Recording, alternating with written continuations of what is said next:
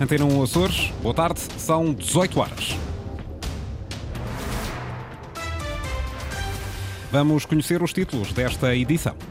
Combustíveis vão ficar mais caros, vêm aí subidas significativas, mais 9 cêntimos no gasóleo e mais 5 cêntimos na gasolina. 302 famílias açorianas já foram apoiadas no âmbito do Credit Hub, o programa de apoio ao pagamento de crédito bancário. Empresas de construção civil preparam uma estratégia para atrair mão de obra. Máximas previstas para amanhã: 22 graus em Santa Cruz das Flores, 25 na Horta, em Angra do Heroísmo e também em Ponta da Algada. Seguimos para as notícias, edição das 18, com a jornalista Lídia Almeida.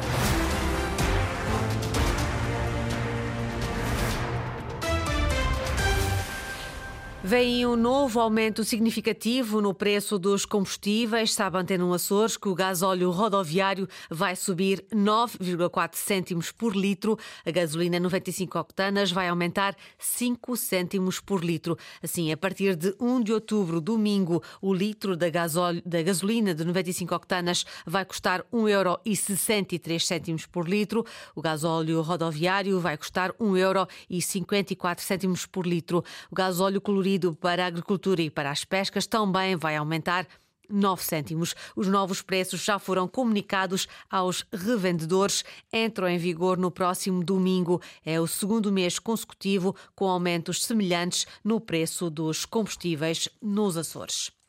302 famílias açorianas já foram apoiadas nos últimos sete meses no pagamento dos seus empréstimos bancários através do Credit Hub, a linha de apoio complementar de bonificação dos juros do crédito à habitação, criada pelo Governo Regional para apoiar as famílias Face ao aumento das taxas de juro, o governo decidiu fazer duas alterações ao programa para abranger mais famílias.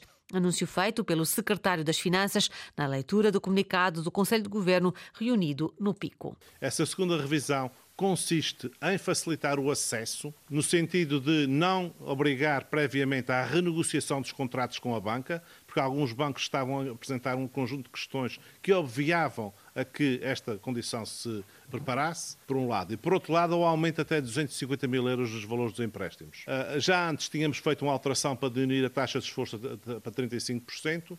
É claramente superior a qualquer apoio nacional, na medida em que no plano nacional, ou os apoios não só até 800 euros e na região pode ir até 2.400, como o último anúncio a nível nacional. Não, o Governo da República não dá nada a ninguém, só posticipa os juros e nem o Governo da República, nem os bancos dão contributo. É só as pessoas.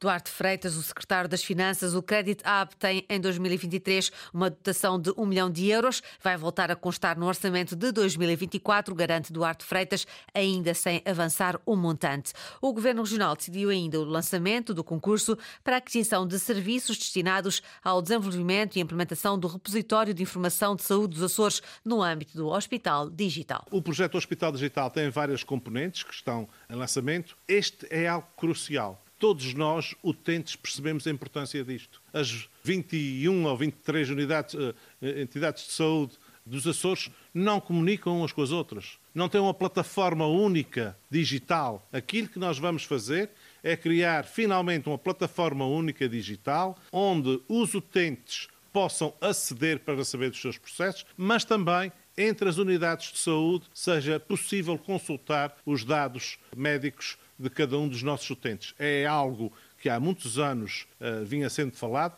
e que finalmente, através das verbas do PRR e desta componente do Hospital Digital vai, vai ver a luz. Reunido no Pico, o Conselho de Governo decidiu ainda aprovar o decreto regulamentar regional que procede à alteração ao plano de ordenamento da Orla Costeira da Ilha Terceira e autorizar a celebração de um contrato de programa entre a região e a Portos dos Açores, destinado a regular a promoção da obra de proteção da Orla Costeira, do ordenamento da Baía e do Cais de Passageiros do Porto de São Roque do Pico, um valor de 35 milhões de euros, será faseado entre 2024 2024 e 2028. Empresas de construção civil preparam uma estratégia para atrair mão de obra. Com novos fundos comunitários a chegar, a trabalho não faltará, mas é preciso que haja condições para o executar. O plano envolve também o Governo Regional, disse hoje Alexandra Bragança, presidente da ECOPA, a Associação dos Industriais de Construção Civil e Obras Públicas dos Açores. Gostaria só de dizer que as empresas do setor são empresas resilientes, as empresas estão aqui para ajudar no progresso e no desenvolvimento da região autónoma dos Açores, mas que não se esqueçam do setor que as entidades públicas não se esqueçam que não é pelo facto de sermos resilientes que não precisamos também de atenção e de ajuda no desenvolvimento dos nossos desígnios. Alexandra Bragança, hoje a Associação de Industriais de Construção Civil inaugurou então a sua sede, a primeira em 21 anos de atividade. Vamos então recordar esse plano que anunciaram hoje para preparar uma estratégia para atrair mão de obra. A ICOP até já está a pensar aqui numa estratégia para conseguirmos, eh, no fundo, suavizar este problema, mas é uma estratégia que vai precisar da colaboração de outras entidades, das próprias empresas, do Governo Regional dos Açores e do Centro de Qualificação dos Açores. Portanto, tudo isto conjugado, pensamos que teremos um bom plano para conseguir suavizar este problema. A construção civil quer chamar a si os apoios empresariais em relação à mão de obra. A representante do setor lembra que é preciso atrair pessoas para a região, mas também garantir que têm a formação adequada.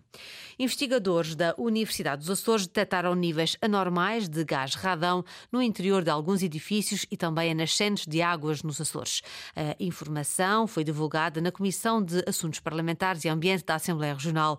Os deputados estão a analisar uma proposta dos partidos de de coligação, que defende que se faça uma campanha de sensibilização sobre os riscos deste tipo de gás. Ricardo Freitas. O radão é um gás libertado pelas rochas vulcânicas e pode estar presente no solo, no ar ou na água. Mas existem ainda poucos dados conhecidos sobre este tipo de gás. Nesse momento, o mapa de suscetibilidade, pelo que percebi, não está efetuado. Portanto, nós não conhecemos, oh, nesse caso, o governo e a entidade competente nessa matéria não conhece qual é a situação real dos Açores. Catarina Silva, investigadora no Civisa, Centro de Informação e Vigilância Sismovolcânica dos Açores, diz que existem ainda poucos resultados sobre os testes já efetuados, sobretudo em moradias. O radão é um gás que está presente essencialmente nas rochas e nos solos, mas o grande problema reside nas habitações que são colocadas em cima dessas rochas ou desses solos.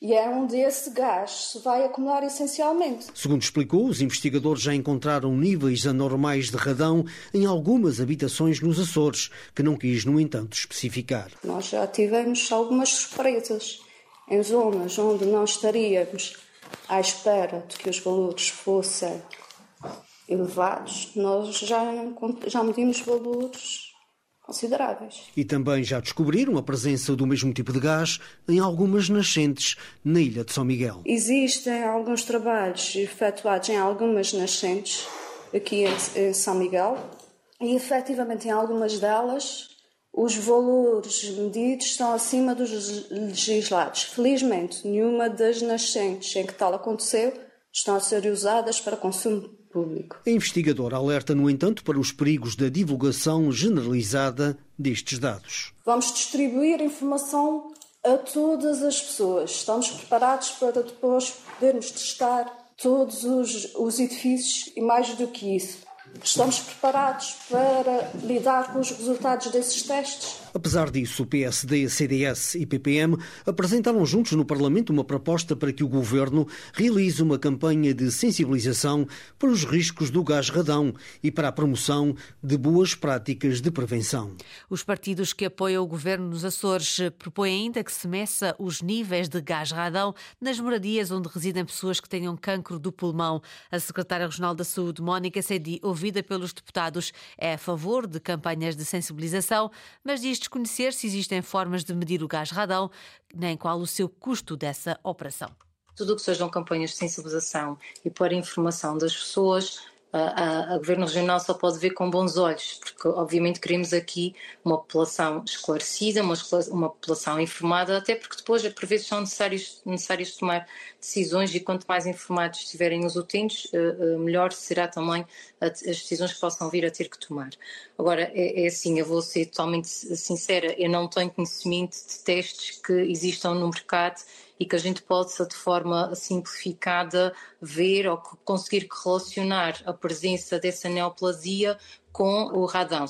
Carlos Pavão, especialista em pneumologia, ouvido também no Parlamento, lembra que o tabaco é a principal causa de cancro de pulmão na região e diz que há ainda um desconhecimento muito grande sobre os malefícios do gás radão. O nível é, é, é quase nulo, não é? As pessoas não têm esta noção. Nós, nós focamos muito no tabaco, não é? E, portanto, sabendo teoricamente a exposição à biomassa, a exposição profissional, etc., mas basicamente dada a sua magnitude. E, e portanto, também, uh, falha nossa, com certeza, não é? Insistimos, insistimos no tabaco, no tabaco, no tabaco e não fazemos, efetivamente, grande campanha sobre os, os outros fatores associados, não é? Audições que decorreram esta tarde durante a reunião da Comissão de Assuntos Parlamentares, Ambiente e Desenvolvimento Sustentável. Devido aos graves prejuízos nas vinhas, nas Ilhas do Pico e na Graciosa, a Associação de Vitivinicultores dos Açores entregou uma carta ao Governo Regional a sugerir a abertura da caça ao mel preto e ao pombo turcaz e não apenas da rula turca já autorizada. O secretário regional da Agricultura admite essa possibilidade David Bosch. O alargamento da correção populacional ao pombo trocagem e ao mel repreto já tinha sido equacionado pelo secretário regional da Agricultura e ganha agora força com a sugestão da Associação de Vitivinicultores dos Açores. Os produtores entendem que, além da rola turca, as áreas de vinha foram atacadas pelo pombo trocagem e pelo mel repreto e, por isso, António Ventura admite autorizar o abate das duas espécies. Medir, de facto, a quantidade de animais que estão naquele local e perceber se há uma evolução do número de animais. Eh, que são os chamados censos. Ora, perante esta avaliação, é que nós vemos se há um excesso ou não de população. E perante esse excesso é que abrimos um período de correção. Obviamente que sim, o mel preto e o pombo de havendo um excesso, vamos abrir um período de correção. Apesar de o pombo trocage e do mel repreto serem espécies protegidas, o secretário regional da Agricultura afirma que o governo dos Açores tem autonomia para autorizar o abate, depois de comprovar através de um censo populacional o excesso de aves. Quer a legislação regional, quer a legislação comunitária como nacional permitem, no caso, por exemplo, a diretiva, a diretiva das aves, permitem a correção da população. Ou seja, não está excluída uma correção. É permitido, desde que se prove que há aqui um prejuízo económico para os produtores. Ora, é nesse sentido que nós estamos, dentro da lei, a agir segundo a legislação regional, nacional e comunitária. Isso vai obrigar a que tenha, estejamos atentos no decurso deste ano até às próximas vindimas. No fundo, o que está a ser equacionado para o pombo trocage e para o mel repreto é o mesmo processo adotado para a correção populacional da rola turca, cujo abate foi autorizado pelo governo dos Açores no período entre 11 de outubro e 11 de novembro. A agenda, do, a agenda do trabalho digno, aprovada em abril passado, podia ter ido mais longe. A convicção é do presidente do Tribunal Constitucional. José João Abrantes abriu as quintas jornadas do direito do trabalho, com um balanço crítico a esta reforma. Ana Leal Pereira. O aumento da compensação por despedimento económico ou a redução dos períodos normais do trabalho são exemplos da lei que altera o Código de Trabalho que podiam ter ido mais longe no âmbito da agenda do trabalho digno. O balanço é feito pelo Presidente do Tribunal Constitucional. Acho que se poderia ter ido mais longe, quer quanto à norma que torna irreversível o despedimento quando se aceita a compensação, ou também se poderia ter ido mais longe na redução do, dos períodos normais de trabalho, mesmo na própria regulação do trabalho em plataformas na compensação por despedimento económico, eh, que foi aumentada apenas de 12 para 14 dias por ano de trabalho. Esta compensação chegou a ser de 30 dias. Para José João Brantes, há aspectos positivos nesta agenda que diz pelo menos não veio piorar o que já existia.